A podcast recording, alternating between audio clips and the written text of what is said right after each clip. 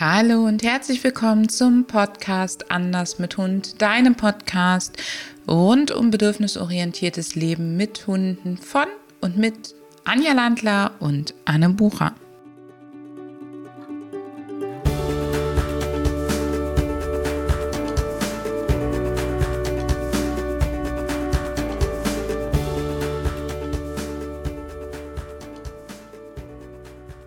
Hallo und herzlich willkommen zu einer weiteren Episode von deinem Podcast Anders mit Hund.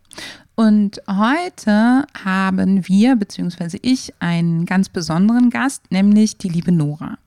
Nora ist gerade durch ein echtes Team gelaufen und ist Teilnehmerin in unserer Anders mit Hund Ausbildung.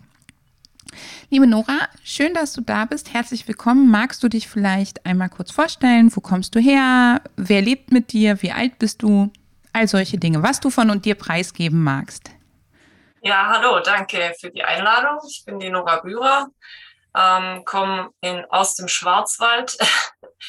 ähm, genau, ich wohne bei meinen Eltern zusammen oben drin mit meinem Partner. Ähm, ich bin 30 Jahre alt und seit 2019 wohnt äh, meine Hündin Kira bei mir oder bei uns. Ähm, die habe ich aus dem Tierschutz ähm, von Rumänien adoptiert. Genau. Und ähm, was gibt es sonst noch zu wissen? Ja, genau, ich mache jetzt den Hundetrainer. Liebe Nora, die Kira ist ja, ich finde ja immer, Kira ist so ein wunderbarer kleiner, ähm, netter Wonneproppen, aber die hat euch natürlich vor, auch vor einige Herausforderungen gestellt. Magst du mal sagen, welche Themen ihr vielleicht schon größtenteils bewältigt habt und was so deine Hauptthemen mit Kira auch noch sind? Genau, also wir haben sie ähm, erst zuerst kennengelernt auf der Pflegestelle damals und ähm, war sehr aufgeschlossen und, und freundlich und wurde auch als Anfängerhund betitelt. Also super hört super und alles gar kein Problem. Und war für uns dann auch, weil wir vorher immer nur Katzen hatten, eigentlich eine super Entscheidung zu sagen, ja gut, wenn das schon als Anfängerhund betitelt wird, dann wird es, denke ich, ganz gut so funktionieren. Und ähm, das Ding war, dass die Pflegestelle einen älteren souveränen Hund hatten und ähm, Kira sich sehr an diesem Hund orientiert hat. Und als sie zu uns kam, ähm, war sie sehr unsicher und mir selbst, wie gesagt, hatten eigentlich gar keine Erfahrung groß mit Hunden und sind dann vielleicht auch in die ein oder andere Situation reingeschlittert, die ihr vielleicht unangenehm war, wo man vielleicht nicht wusste, ähm, ist die Distanz zu dem anderen Hund für sie so okay oder nicht, weil wir einfach eben darauf jetzt nicht so geachtet haben. Und äh, dann hat sich dann irgendwann herauskristallisiert, dass sie dann statt auszuweichen nach vorne ist. Also sie hat gebellt, ist mir in die Leine gesprungen und ja, dementsprechend, ich wollte auch alles richtig machen zu Beginn, hatte Gruppenstunden bei einem Hundetrainer bei uns in der Nähe. Da war leider auch mehr Überforderung bei Kira, weil viele Hunde auf einem engen Raum waren und hatte dann eben, wo es angefangen hat mit dem Bellen an der Leine, hatte ich dann gesagt, okay, ich möchte Einzelstunden nehmen bei diesem Trainer. Und ähm, genau, diese Einzelstunden sind dann so abgelaufen, dass ich dann immer mehr rausgefunden habe, dass es Richtung Strafen geht. Äh, aber ich war halt der Meinung, gut, der Hundetrainer wird ja schon Ahnung haben, ist ja ein Hundetrainer und dementsprechend habe ich leider das auch so angewandt, bis ich dann irgendwann mal ähm, mir bewusst war, was ich meiner Hündin da eigentlich antue. Also viele Sachen habe ich nicht gemacht, was er mir als Hausaufgabe aufgegeben hat. Aber genau um das Problem dieses Balance zu beseitigen, Anführungsstrichle, hat er empfohlen, dann, wenn sie bellt, sie in die Seite zu kneifen und mit Leinenruck und solchen Geschichten. Und irgendwann bin ich wachgerüttelt worden und habe entschieden für mich, dass ich diesen Weg nicht gehen will, weil sie wie ein kleiner Zinnsoldat neben mir gelaufen ist und ich leider mir das Herz gebrochen hat, sie so zu sehen und ich von mir selber auch nicht behaupten kann, dass ich so ein Mensch bin. Also ich habe immer, für mich waren Tiere immer alles und ich bin sehr empathisch und sensibel und ähm, wollte das meinem Hund im Prinzip eigentlich nicht antun und habe dann gesagt, das möchte ich nicht und genau und habe dann gesagt, ich muss mir irgendeinen anderen Weg suchen und dann kam von euch die Begegnungschallenge, gerade zum richtigen Zeitpunkt. Diese habe ich dann gemacht mit der Kira zusammen und habe so viele Infos bekommen über diese ganzen Sachen, die mir einfach vorher gefehlt haben. Also die ich einfach dieses Hintergrundwissen, wo ich schon immer gedacht habe, ja, warum ist das denn eigentlich so? Warum kann sie nicht reagieren in den Situationen auf mich? Warum ist sie da total wie ein anderer Hund? Und dann nach dieser Begegnungschallenge habe ich dann entschieden, okay, also ich möchte genau so trainieren. Das ist genau das, was ich auch selber so vertrete, meine Werte. Und dementsprechend habe ich mich dann entschieden, Hundetrainer zu machen. Und ähm, also es war für mich auch eine Überwindung, weil es war äh, sehr viel Geld für mich zu sagen, okay, ich nehme jetzt das ganze Geld in die Hand und mache jetzt den Hundetrainer. Und das ist aber lange in meinem Kopf dann rumgespuckt und meine äh, Eltern und mein Freund haben dann gesagt, okay, wir unterstützen dich, wenn irgendwas ist und mit dem Auto oder sonst irgendwas ist, du machst das jetzt, das wird genau dein Ding sein. Und ich selber habe dann auch gesagt, okay, dann gehe ich den Schritt und mache das jetzt. Würdest du es heute wieder machen? Ja. Wow, Nora, das ist ja ein total intensiver Weg. Also 2019 der erste eigene Hund. Und dann, sagen wir mal, ja, was haben wir jetzt? 2022, dann zwei Jahre, ähm, wo du, wo du gemerkt hast, Mensch, das, was mir da angeboten wird oder der Weg, der mir hier vorgeschlagen wird, der ist nicht meiner. Das ist ja ich finde das total bewundernswert, weil viele Menschen brauchen da viel, viel, viel, viel länger für. Und vor allen Dingen finde ich es total gut, dass du da schon so reflektiert warst, dass du gesagt hast, ich bin hier ungehorsam, diese Hausaufgaben mache ich nicht. Ähm, und total happy auch für Kira natürlich darüber. Und gleichzeitig freut es mich jetzt tatsächlich noch mehr, dass ihr auch in diesem Jahr ja schon so viele Erfolge in Sachen Begegnungen ähm, habt und auch bei den anderen Themen wie zum Beispiel Autofahren ja einen deutlichen Fortschritt hattet und bei anderen Sachen. Ich hätte noch eine Frage, die wir uns eigentlich heute gar nicht vorgenommen haben, aber die ich ganz wichtig finde oder ganz spannend finde und wo ich glaube, dass das auch vielen so geht. Als du dich entschieden hast, dass du den Weg, den dein bisheriger Trainer dir vorgeschlagen hat oder ans Herz gelegt hat, nicht gehen willst, und du gleichzeitig gedacht hast, Mensch, aber der ist ja Trainer, der weiß ja, was er tut. Ähm, wie hat sich das für dich angefühlt, also in diesem Konflikt zu stellen, äh, stehen und sich dann auch gegen das Geläufige zu entscheiden und vielleicht auch gegen das Gesellschaftskonforme zu entscheiden? Magst du das berichten? Genau, also es war tatsächlich sehr komisch für mich, vor allen Dingen, weil ich auch nicht wusste, finde ich denn, also ich hatte ja zwischen als Zwischenschritt noch mich bei einer anderen Hundetrainerin beworben, aber also halt angerufen und gesagt, äh, ich bräuchte Stunden, aber da kam halt dann nichts. Und es war ja schon ein, ein ungewisses und viele, also ich tatsächlich, dieser Hundetrainer hat einen relativ guten Ruf bei uns in der Gegend. Also es haben viele schon gesagt, hey, geh zu dem, der kennt sich aus, der weiß körpersprachlich, da, also es wird ja dann recht oft so argumentiert, dass Hunde unter sich ja auch sich gegenseitig auch mal eins drüber geben und man auch zeigen muss, dass man das alles im Griff hat und solche Sachen.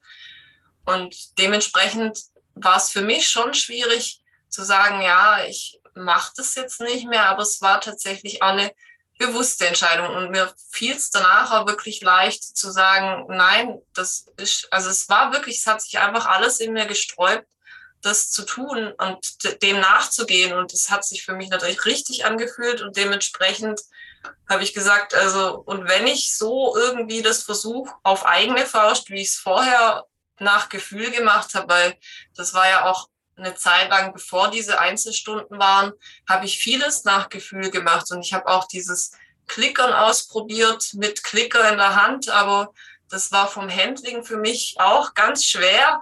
Klicker und Kekse und gleichzeitig schauen, was der Hund macht. Und dann verpasst man den Moment und dann springt sie da nach vorne und alles fliegt dir aus der Hand. Und, aber es waren Erfahrungen für mich und ich denke, es hat mich auch bereichert, weil ich auch Leute verstehen kann, die einfach verzweifelt sind und sagen, sie wollen dem Hund helfen und wissen aber nicht wie. Sie haben einfach keinen roten Faden. Und das hatte ich eben am Anfang auch. Ich habe halt alles irgendwie ausprobiert und mal hier, mal jenes, mal sel und jenes. Und genau dieses mit dem Strafen habe ich dann auch gemerkt, was es mit dem Hund einfach macht. Und ich kann jetzt, ich habe jetzt mehrere Perspektiven und kann auch die Leute verstehen, die sagen, ja, ich habe meinen Hund jetzt jahrelang gestraft für das, was er nicht tun soll. Und ich muss mich jetzt erstmal umstellen und mich darauf fokussieren, was will ich denn eigentlich? Was, was sind die positiven Dinge? Und ich denke, das ist auch nicht so einfach, sich einfach umzustellen und umzustrukturieren, ja. Das ist ja auch so ein bisschen eine Frage des Weltbildes. Also wie hat man es selber vielleicht in der Kindheit erlebt? Ähm, was macht es mit einem, wenn man jetzt sagt, ich habe das jahrelang so gemacht und jetzt auf einmal merke ich, es gibt auch einen anderen Weg und der ist aber auch noch nicht so, ich sag mal, populär.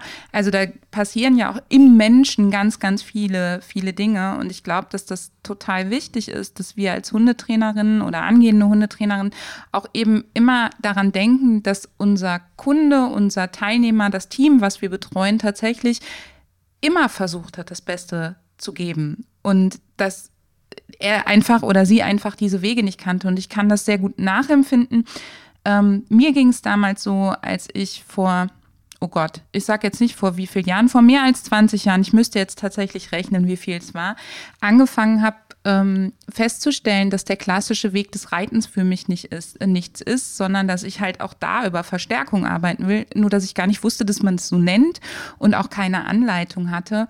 Und ich hatte damals diesen enormen Druck ähm, oder habe das als enormen Druck empfunden in einem sehr leistungsorientierten Pferdeumfeld, weil ich habe das ja auch beruflich gemacht, leistungsorientiertes Pferdeumfeld, neue Wege zu gehen und auszuprobieren, ohne eben diesen roten Faden, weil den gab es für mich nicht auffindbar. Es gab ja auch noch kein Internet. Ja, man konnte sich Bücher kaufen, aber das waren halt die klassischen ähm, Hau mal drüber Bücher. Der ne, zeigt dem Pferd einfach mal, wer der Herr im Haus ist oder wer die Frau im Haus ist. Und dann dieses Ausprobieren und auch halt dieses Gefühl angestarrt werden dafür, vielleicht auch ausgegrenzter, belacht zu werden dafür und gleichzeitig aber auch leider das ähm, durch dieses Ausprobieren und den fehlenden roten Faden, wie du es eben genannt hast, auch tatsächlich das Ausbleiben von Erfolgen, zumindest reproduzierbaren und gleichzeitig aber das Wissen, dass man den anderen Weg nicht gehen will. Und das, ich versuche mich immer wieder an diese Zeit zu erinnern, wo das mich fast zerrissen hat. Ich wusste, ich will den Weg nicht gehen, aber ich habe eben den anderen nicht gefunden. Es war tatsächlich immer, als würde ich vor eine Dornenhecke laufen. Also ich wollte es anders machen und dann, zack, hatte ich die Brombeere im Gesicht so ungefähr. Und da dann auch standhaft zu bleiben, obwohl man gefühlt keine Erfolge hat, zu sagen, nein, der andere Weg ist nicht meins und ich finde jetzt einfach einen Weg, den Weg so schön zu machen, wie ich es kann und einen Weg zu finden, der uns zu uns passt, das bewundere ich tatsächlich. Und da gibt es ja auch noch viel, viel, viel zu tun für uns, dass immer mehr Menschen sich das trauen oder der Weg gar nicht mehr so dornig ist, weil es einfach mehr Angebote gibt, die eben die Dornen mit dir zusammen zur Seite räumen. Wenn man jetzt so einen Hund wie Kira hat, der tatsächlich die eine oder andere Baustelle hat, aber gleichzeitig ja auch ein sehr trainingsfreudiger Hund ist. Wie ist es für dich? Wir bauen ja die Ausbildung so auf, dass man im ersten Jahr sehr viel mit dem eigenen Hund arbeitet, um so die Grundprobleme zu lösen, aber eben auch schon anderen Teams zuguckt. Und dann wandert man ja immer mehr und mehr in die Trainerperspektive. Und es gibt ja unterschiedliche Motivationen, eine Ausbildung zu machen, aber tatsächlich ist die häufigste Motivation, die ich kennenlerne, die Probleme mit dem eigenen Hund lösen zu wollen.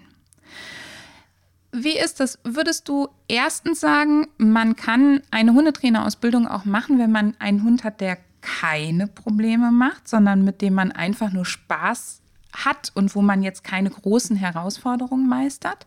Oder sagst du, man braucht einen Hund, der Probleme macht? Also ich denke, man braucht nicht unbedingt einen Hund, der Probleme hat. Also vor allen Dingen, ähm, ich finde, das ist wirklich teils, teils. Also wenn man, wenn man einen Hund hat, der Probleme hat, dann ist man schon sehr darauf fokussiert, diese zu lösen zu wollen und auch sehr versteift. Vor allen Dingen, wenn man auch viele Baustellen hat. Das war auch was, was ich gemerkt habe. Wo fange ich denn überhaupt an? Also das fängt ja von dem einen zum anderen Thema an und hängt ja auch alles irgendwie zusammen. Und dann weiß man manchmal auch nicht, ja, okay, ich fange jetzt das Thema an und dann, ach, das andere brauche ich auch noch und dann verzettelt man sich so. Und das war irgendwie das, wo ich gesagt habe, naja, also ein paar Baustellen weniger wäre schon schön, aber also ich denke, ähm, ich denke auch, wenn jemand einen Hund hat, der einfach gar keine Probleme mit sich bringt, dann finde ich das auch schön, ähm, dem auch neue Sachen beizubringen und auch mit ihm zu wachsen. Und ich denke, man ist ja immer in, in einem Fortschritt und in einem Wachstum auch, weil man, also man lebt ja nicht einfach jeden Tag gleich und es ändert sich ja auch vieles und der Hund wird auch älter und dann kommen ja wieder andere Probleme auf einen zu. Oder was heute funktioniert, kann ja sein, dass es morgen dann plötzlich zum Problem wird. Also man kann ja nie allgemein sagen, ja, mein Hund ist absolut problemlos. Dann, ähm, ich denke auch die Körpersprache zu lesen, weil viele Menschen sagen, ja, mein Hund ähm, hat gar keine Thematiken. Dabei ist es vielleicht ein Hund, der es einfach nicht so zeigt. Also der jetzt nicht nach vorne schießt und bellt, sondern der es halt erträgt. Genau, der es aus, aus, aushält, sagt man es mal so. Und ich denke, solche Sachen werden auch nicht immer erkannt. Und ja, also es, ich finde beide Seiten fände ich okay. Und wenn ein Hund keine Baustellen hat, dann ist es natürlich auch schön. Aber ich würde sagen, dass selbst wenn jemand viele Baustellen hat, macht es trotzdem Sinn, einen Hundetrainer zu machen und Schritt für Schritt damit zu wachsen und dem Hund zu helfen und genau. Hast du das Gefühl, dass Kiras Probleme dich, du hast ja eben schon gesagt, man versteift sich darauf. Hast du manchmal das Gefühl, dass du zum Beispiel mit Leuten, die ähnliche Probleme haben, in ein echtes Team unter der Ausbildung mehr mitfieberst oder dass du dich vielleicht auch schon mal dabei erwischt, dass du denkst, ach, das Problem hätte ich gerne ähm, oder das gedacht hast. Das kenne ich zum Beispiel ähm, oder kannte ich von mir tatsächlich, dass ich eine Zeit gebraucht habe, bis ich wahrgenommen habe, für jeden sind andere Komplikationen problematisch ähm, und dass ich manchmal mh, mm, das Gefühl habe, die Probleme mit dem eigenen Hund machen einen dann auch teilweise eben ein bisschen engstirniger, sage ich mal. Ja, also das auf jeden Fall schon sehr engstirniger. Aber ich finde, also ich, jedes, jedes Hund-Mensch-Team, was seine Probleme vorstellt, kann ich nachvollziehen. Also es ist jetzt keins, wo ich jetzt sagen würde, ach, was hat der für Probleme? Weil ich kann mich in alle irgendwie auch reinversetzen, dass das ein, ein, als Problem für denjenigen zu sehen ist. Also und ich denke, manche, da hat man ein bisschen mehr Respekt vor, wenn der Hund in einen reinpackt, als wie jetzt jemand, der sagt, ja gut, der läuft halt nicht. Sagt man halt, ja gut, dann läuft halt nicht so weit, aber im Endeffekt, äh, ich denke, ein Problem, jeder hat so seine eigenen Ansichten, was für ihn ein Problem ist und wie schwerwiegend und wie belastend das für denjenigen ist. Und es kommt auch immer auf den Alltag des Menschen an wie, ja, wie es bei ihm gestaltet wird und was er auch für, für Ansichten an seinen Hund und Erwartungen an seinen Hund hat. Weil ich denke, das ist auch ganz wichtig.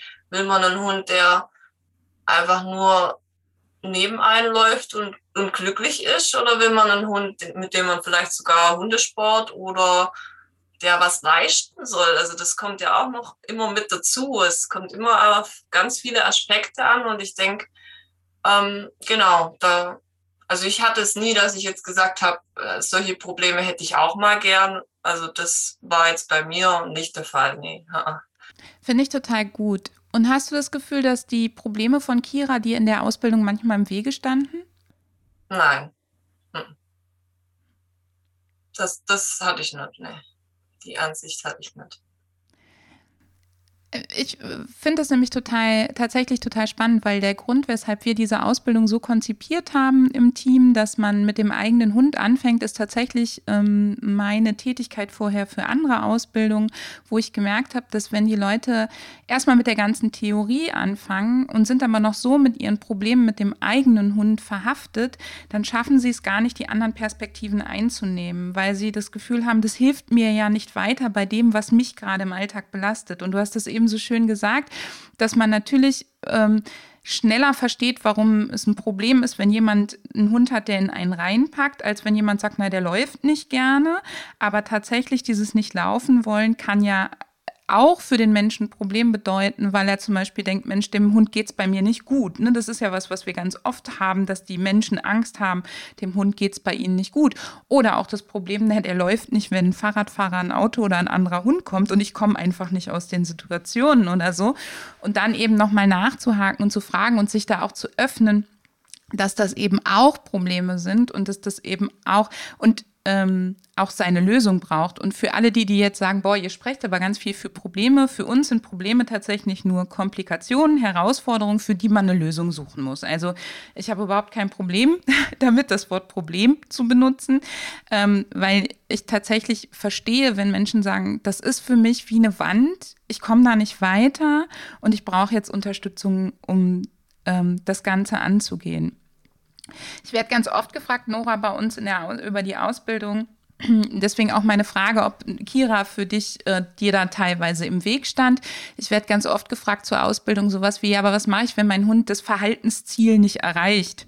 Ähm, wenn der die Übung nicht schafft, die die anderen vielleicht, die du, die du vorschreibst. Und ich finde, dass das genau unsere Ausbildung eben auch ausmacht, dass du nicht eben alle Sitzen 30 Meter auf Distanz aufbauen müssen, sondern dass wir eben deutliche Unterschiede sehen wollen, in dem, wie war es vorher und wie ist es nach dem Training und da eben diese persönliche Note machen. Deswegen freut mich das sehr, dass du Kira bisher nicht als, ähm, als Herausforderung an der Stelle sozusagen für die Ausbildung empfunden hast.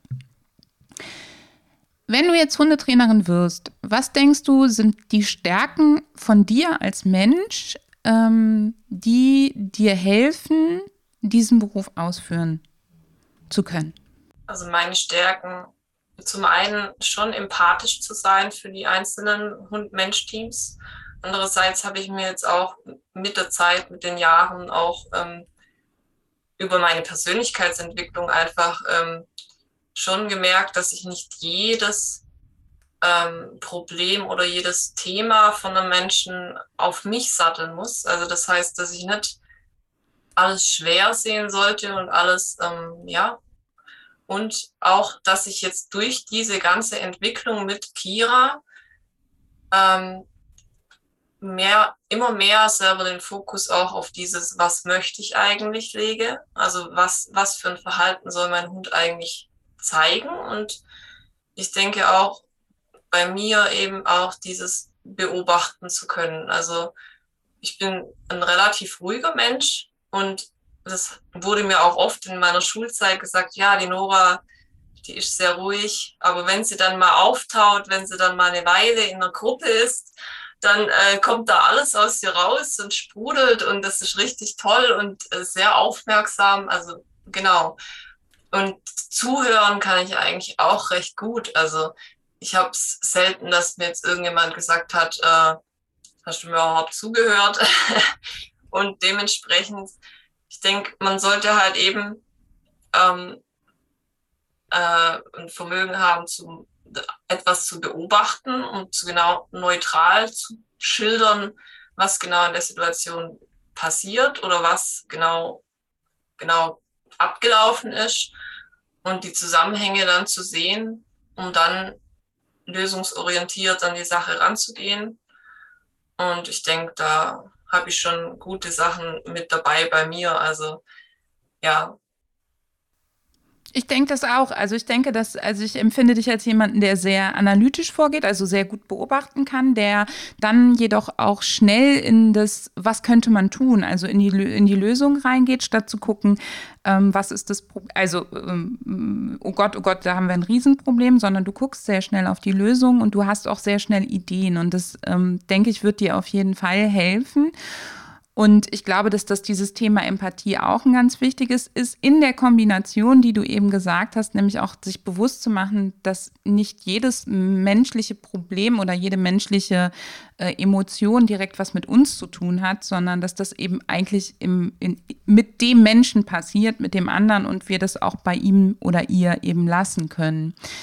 Jetzt hast du eben den Begriff Persönlichkeitsentwicklung benutzt. Würdest du sagen, dass die Art, wie du mit Kira lebst und auch diese, diese Ausbildung mit Kira durchlebst und auch insgesamt, ähm, dass dieser Wandel im Training ganz viel mit Persönlichkeitsentwicklung zu tun hat? Also bei mir auf jeden Fall, ja. Also ich war oder ich, ja, doch, ich war eigentlich schon ein Mensch, der sehr viel negativ gedacht hat, der sehr viel in der Vergangenheit gelebt hat, warum habe ich denn in dieser Situation genau das gemacht oder nicht gemacht?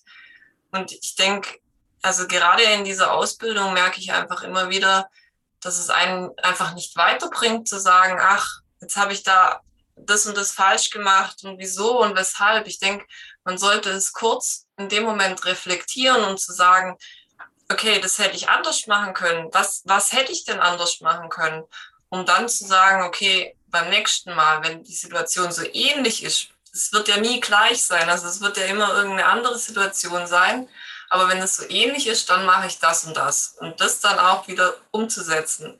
Und ich denke, die Persönlichkeitsentwicklung bei mir, einfach auch mit Menschen umzugehen, mit anderen Menschen, mit denen sich auch Meinungen auszutauschen. Man ist ja nie gleicher Meinung und manche sind ja auch recht festgefahren in ihren Mustern, die dann sagen, ja, das kann ich aber nicht machen, weil und nein, das geht nicht, weil und ich denke, es ist immer eine Persönlichkeitsentwicklung, sich da reinzufühlen und auch ähm, dem versuchen weiterzuhelfen, ohne ihn irgendwas aufzubrummen und ihn auch nicht in irgendwas reinzustecken, was er nicht ist. Also wenn er sagt, ich kann das so und so nicht haben, weil und mir eine Begründung nennt, die für mich auch logisch klingt, dann muss man auch überlegen, okay, was, was passt denn zu demjenigen?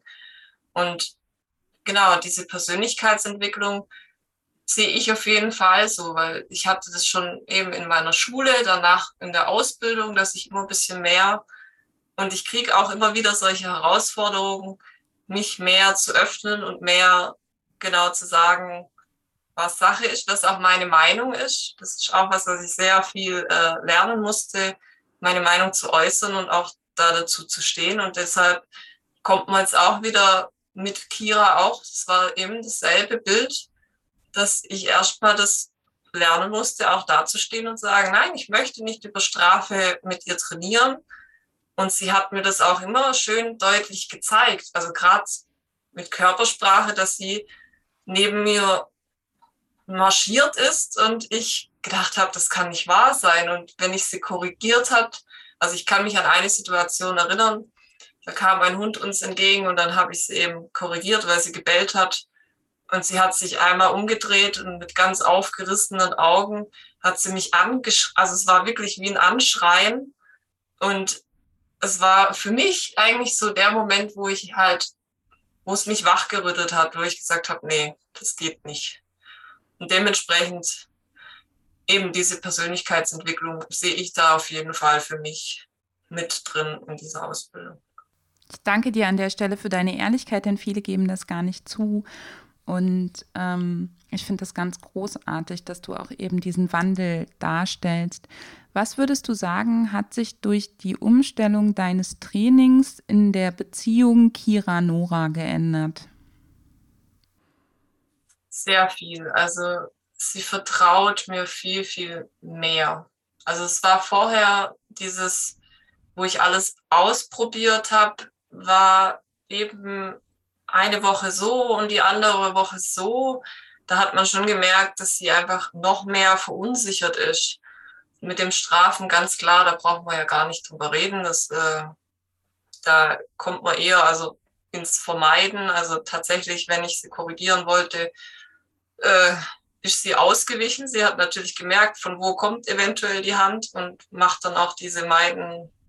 Und dementsprechend hat man auch in anderen Situationen, wenn man irgendwie sie anders berührt, natürlich auch die Verknüpfung könnte ja sein, dass sie ne, mich korrigiert.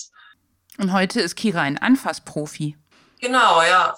Nein, aber ich habe schon, ich habe schon das Gefühl, dass sie mehr Vertrauen zu mir hat, viel mehr zu mir kommt, wenn irgendwas ist. Und und ich vor allen Dingen, was ich halt auch sehr merke, seit ich diese Ausbildung mache und viel mehr auf diese kleinen Signale achte und ihre Kommunikation auch viel mehr wahrnehme und früher schalte oder einfach ihr genau zu vermitteln, hey, ich habe das wahrgenommen, was du jetzt Unbewo äh, also Unbehagen zeigst und dass, dass es dir nicht gut geht in der Situation, dann lass uns doch aus der Situation rausgehen.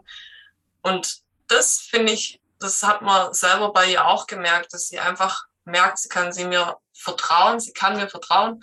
Und ähm, ja, also dementsprechend, ich habe schon gemerkt, dass die Beziehung oder unsere Bindung schon stärker geworden ist dadurch. Ja. Sehr schön. Ach, Nora, das freut mich total. Ähm, gibt es was, was du den Menschen da draußen, die uns vielleicht heute zuhören, ähm, sagen möchtest, wenn die noch so dabei sind, ihr Training, also jetzt gar nicht mal bezogen auf die Ausbildung, sondern die vielleicht so mit sich hadern, weil sie das Gefühl haben, sie kriegen so dumme Sprüche im Alltag, wie jetzt kriegt er auch noch Kekse oder dem gehört mal ordentlich die Wacht angesagt oder sonst was.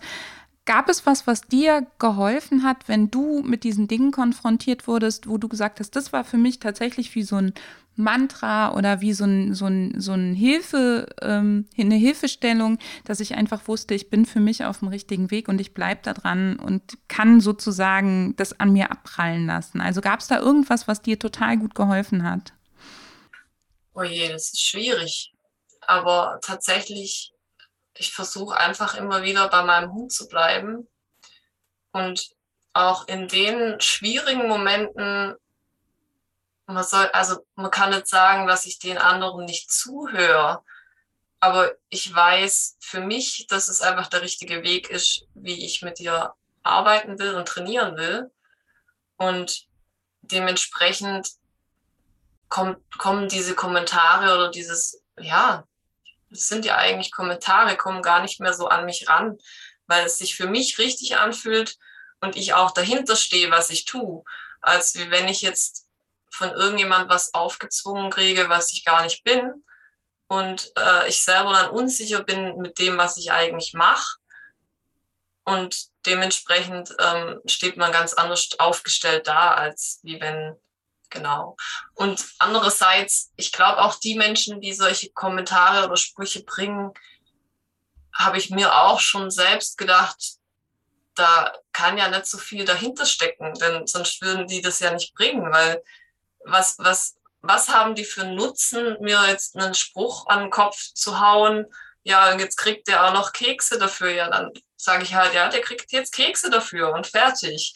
Und auch teilweise eben, ich antworte dann auch, ähm, was, was für mich eigentlich sinnvoll ist, weil eben, was, was hat es für Nutzen, dass er mir das jetzt sagt? Also entweder ich kann mich drüber aufregen oder ich kann es so hinnehmen, wie es ist und äh, sagen, ja, es ist jetzt einfach so, fertig. Und ihn einfach so lassen, wie er ist und er hat, wird seine Ansichten haben und dementsprechend auch seine Erfahrung haben, sonst würde er das ja nicht sagen. Und ja, genau. Das heißt, du lässt die Kommentare einfach gedanklich, seelisch, wie wir es auch immer nennen wollen, bei den anderen Menschen. Du ziehst dir den Schuh nicht an. Genau, ja. Ja. Ich denke, das ist auch wichtig, weil sonst macht es einfach einen fertig. Es ist was, was ich auch oft lernen muss, weil es mir auch nicht leicht fällt, Ähm, also allgemein schon, schon früher nicht, wenn mir jemand irgendwas gesagt hat, habe ich mir alles eben sehr zu Herzen genommen und bin, wie gesagt, sehr sensibel und habe auch immer versucht, es allen irgendwie recht zu machen. Das versuche ich immer noch teilweise und das ist auch was, was ich auch lernen muss. Aber eben, wenn man sagt, okay, man steht voll dahinter, was man, wie man trainiert und was man tut, und wenn man dementsprechend auch sieht, wie es dem Hund dabei geht und wie es vorangeht, wie die Fortschritte sich entwickeln, dann kann einem das doch eigentlich egal sein, was andere denken. Also genau. Ich hatte mal so ein Schlüsselerlebnis mit der Nayeli, äh, was echt dumm gelaufen ist. Wir waren morgens im Dunkeln im Wald, Gassi. Ähm, der Boden war rutschig und ich habe gemerkt, mein Schuh ist nicht richtig zu. Knie mich hin, um den Schuh zuzumachen, habe die Biotane Leine in der Hand, aber der Boden war nass, die Hände waren nass ähm, und sehe irgendwie unten im Tal im Wald einen weißen Hundepopo. Äh, also ich wusste nicht, dass es ein Hundepopo ist. Ich sah nur einen weißen Fleck und die Nayeli brettert mir los. Die Leine flitscht mir aus den, Hand, aus den Händen und ich dachte im ersten Moment, es wäre ein Reh. Und habe noch gedacht, naja, es ist die Nayeli, die drei Sätze hinter dem Reh hinterher. Dann bleibt die stehen. Die ist ja nicht so jagdlich motiviert und habe eher darauf geachtet, dass ich die Mini bei mir halte, weil die das Reh ja tatsächlich dann gehetzt hätte. In der Sekunde, wo diese Gedanken durch waren und ich die Mini über Umorientierungssignal und den Handtouch zu mir geholt hatte und an die Leine genommen hatte, hörte ich unten ein riesiges Geknurre von zwei oder drei Hunden, einen total brüllenden Mann. Und dann bin ich ziemlich zügig hin, hatte aber auch das Problem, dass ich mit der Mini ja nicht näher an diese Situation rankommen konnte. Und dann standen die Hunde tatsächlich unten im Halbdunkel im Wald und fletschten sich an. Und zwar so richtig. Hatten aber Gott sei Dank beide schon gestoppt, oder alle drei. Der Mann hatte nämlich zwei Hunde schon gestoppt. Und ich habe dann Umorientierungssignal, also Entspannungssignal gegeben, Umorientierungssignal gegeben. Und dann hat das Ohr von der Nayeli gezuckt und die hochgezogene Lefze, die gefletschte, hat auch kurz gezuckt. Also habe ich mein Markersignal gegeben und angefangen zu loben. Da ist der Mann mir fast ins Gesicht gesprungen. Und ich habe in dem Moment nur gedacht, alles andere, was ich getan hätte, hätte die Nayeli, die ja eine Beißgeschichte mit anderen Hunden hat, zum Beißen gebracht. Und der Mann hat einfach von meinem Hund und meinem Training keine Ahnung. Und ja, für den war das, was ich da in der Sekunde gemacht habe, vollkommener Wahnsinn, aber der kennt meine Perspektive nicht der kennt meinen Blickwinkel nicht, der kann in dem Moment nicht verstehen, was er macht. Die Nayeli ist dann auch tatsächlich zu mir gekommen. Ich habe ihm dann noch zugerufen, dass mir das furchtbar leid tut und mich entschuldigt. Da ist er aber wütend weggestapft. Und dann habe ich gedacht, wow, das war das erste Mal, dass ich in so einer Situation, wo mir ganz klar war, ich habe einen Fehler gemacht und deswegen ist es fast kritisch ausgegangen. Das heißt, ich habe mich ja eh schon so latent schuldig gefühlt und trotzdem konnte ich da, da das allererste Mal so richtig bewusst sagen, ja, das ist aber okay. Also es ist okay, dass ich den Fehler gemacht habe. Ähm, der darf mir nicht wieder passieren. Ja, wir sollten ihn nicht wieder machen. Aber ich bin halt ein Mensch und der Fehler ist mir morgens um sechs im Wald passiert. Es ist mega dumm gelaufen. Äh, trotzdem ist es gut ausgegangen. Und natürlich verstehe ich den Mann darüber, dass der einen Riesenschreck hatte und sich ärgert. Und gleichzeitig habe ich aber auch das erste Mal so richtig Verständnis für mich gehabt, beziehungsweise dafür, dass ich sage, ich muss jetzt hier nicht ähm, irgendwie anfangen, mich mit dem zu streiten oder sonst was. Was ich vorher auch schon nicht getan habe. Aber in dem Moment war das das erste Mal so, dass ich dieses verstanden habe, ähm, wie wichtig das ist, die eigene Perspektive auf den Hund zu behalten und dann eben nicht wegen dem Außendruck doch noch hinzustürmen, nach der Nayeli zu greifen und damit sie vielleicht dazu zu bringen, dass sie attackiert oder der andere Hund mich attackiert. Ja, sehe ich genauso. Also ich, ich habe auch oft Situationen, wo sie mir tatsächlich auch bellt und weil ich irgendwas, entweder den Abstand zu kurz gehalten habe, zu gering oder wie auch immer. Und aber teilweise merke ich dann schon, dass ich eben mit dem Umorientierungssignal trotzdem an sie drankomme. Und in dem Moment nehme ich dann auch wieder das Positive raus und sage, das war vorher nicht möglich. Die war vorher für mich nicht erreichbar und nicht ansprechbar oder je nachdem, manchmal überrennt einen eben auch einfach die Umwelt. Und dann konnte man halt einfach in dem Moment nicht anders reagieren. Also man ist ja nicht perfekt, man ist ja kein, keine Maschine und ähm, wir alles sind Menschen. Und ich denke auch, wenn jemand anders äh, einen Hund freilaufen hat und den halt also mich nicht rechtzeitig gesehen hat und der halt in uns reinhagelt, dann kann ich auch nur das Beste aus der Situation machen und mit lockerer Leine versuchen wegzugehen und meinen Hund zu loben. Und ich merke auch da, dass Kira das immer besser kann, dass sie einfach wirklich mehr äh, kommunizieren kann, ohne jetzt gleich bellend in der Leine zu hängen und dass ihre Kommunikation auch von mir wahrgenommen wird. Und ich denke auch eben solche Sachen, da braucht man auch nicht nachtragend, also was, was dem anderen jetzt an den Kopf zu werfen, warum er jetzt Hund nicht angeleint hat. Ja, das kann jedem mal passieren, dass er einfach gerade nicht aufgepasst hat, dass da hinten irgendjemand kommt mit anderem Hund und dementsprechend, ähm, aber das sind halt auch, da ist auch jeder Mensch unterschiedlich und der eine regt sich halt mehr über den anderen auf als der andere. Und ich sehe auch ganz viel Verständnis auch für das, dass ich mit meinem Hund ausweiche. Also mhm. tatsächlich auch, das, die Erfahrung äh, habe ich auch viel gemacht, dass viele ähm, selber auch dann einen größeren Bogen um uns machen, weil sie dann merken, okay, der weicht schon aus, na dann wird er wahrscheinlich ein Problem haben mit seinem Hund. Aber es ist halt immer unterschiedlich und ähm, genau. Und aber eben bei seinem Hund zu sein und dem zu unterstützen, finde ich eben ganz, ganz wichtig, weil es bringt einfach nichts, sich darüber aufzuregen und ähm, oder sich zu grämen und zu sagen, ja, es war alles meine Schuld ich denke, da gehören auch immer zwei dazu. Also das äh, kann man so pauschal auch nie sagen. Und da bleibt man einfach bei sich und seinen Hund und unterstützt den bestmöglich, wie es geht. Und genau, mehr kann man auch nicht tun. Großartig.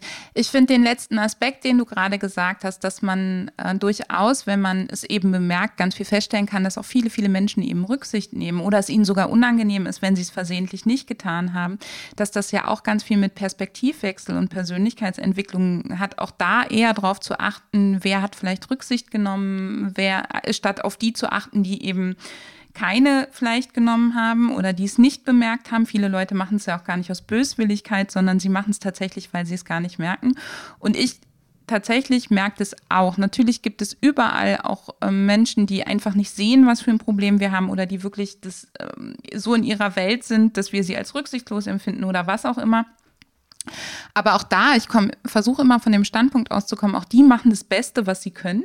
Also auch die geben sich Mühe, nur dass es eben eine andere Perspektive auf die Geschichte ist. Und ich weiß nicht, wie es bei dir ist. Mir geht es so, seitdem ich mich auch da mehr auf das Gute konzentriere und mir ganz sicher bin, dass mein Weg für mich der passende ist, ohne den Anspruch, dass andere den auch als passend empfinden müssen, nehme ich das viel mehr wahr oder es begegnet mir tatsächlich mehr. Ja, also das sehe ich auch so. Also und auch die Rücksicht sehe ich auch wirklich viel, viel mehr, dass man mehr ähm, Rücksicht von anderen bekommt. Aber ich glaube, das hat wirklich auch mit dem eigenen Denkmuster zu tun, was man sich eben selber auch bildet. Weil wenn man sich ständig über andere aufregt, dann regt man sich auch über kleinere Sachen auf, die vielleicht normalerweise gar nicht so schwerwiegend wären. Aber man fokussiert sich entweder auf das Positive oder halt auf die negativen Ereignisse. Und dementsprechend geht man ja auch mit einer ganz anderen Einstellung in den Gassi. Und wenn man denkt, naja, gut, heute wird es wieder blöd laufen, dann wird es blöd laufen, weil da wird es jetzt nicht so sein, dass man äh, so viel Rücksicht bekommt, weil deine eigene Einstellung, denke ich, auch ganz viel dazu beiträgt, wie alles abläuft. Und dein Hund merkt es garantiert auch, wenn du angespannt bist und rausgehst. Ja, dann versteht er auch nicht, warum ist jetzt mein Herrchen, Frauchen denn so angespannt. Und dementsprechend glaube ich auch, dass man sich einfach auf die positiven Dinge im Leben wirklich fokussieren sollte und immer bei so seinem Hund einfach bleiben sollte und den Fortschritt sehen kann, was dein Hund in dem Moment zeigen kann oder halt, wie er sich verhält und dementsprechend auch weiterzukommen, genau. Liebe Nora, vielen, vielen herzlichen Dank für dieses offene, ehrliche, herzliche Gespräch. Ich äh, freue mich total, dass du dich ähm, überwunden hast, mit mir diesen Podcast aufzunehmen und danke dir dafür sehr. Und ich glaube, dass du vielen Hörerinnen und Hörern da draußen damit Mut gemacht hast, eure Geschichte zu erzählen, Mut gemacht hast, ihren Weg zu gehen, Mut gemacht hast, ähm, bei sich zu bleiben und da tatsächlich für viele eine Inspiration sein kannst. Und dafür danke ich dir von Herzen und freue mich, dass wir noch eine schöne Zeit zusammen in der Ausbildung haben, denn wir haben dich wirklich, wirklich gerne dabei. Und für dich, liebe Hörerinnen da draußen oder lieber Hörer, wenn du sagst, Mensch, das Thema Hundebegegnungen oder auch das Thema der Ausbildung, das interessiert mich total. Wir haben in den nächsten Wochen einiges für dich vorbereitet, wenn du unseren Newsletter abonniert hast. Das heißt, trag dich gerne in unseren Newsletter ein, wenn dich diese Themen interessieren. Da gibt es in den nächsten Wochen einiges an Input für dich und Inspiration. Ähm, über eben Blog und Podcast und Social Media hinaus. Vielen Dank, liebe Nora, dass du bei uns warst und ich wünsche dir noch einen wunderbaren Tag. Danke, dass ich da sein durfte. Wünsche ich dir auch.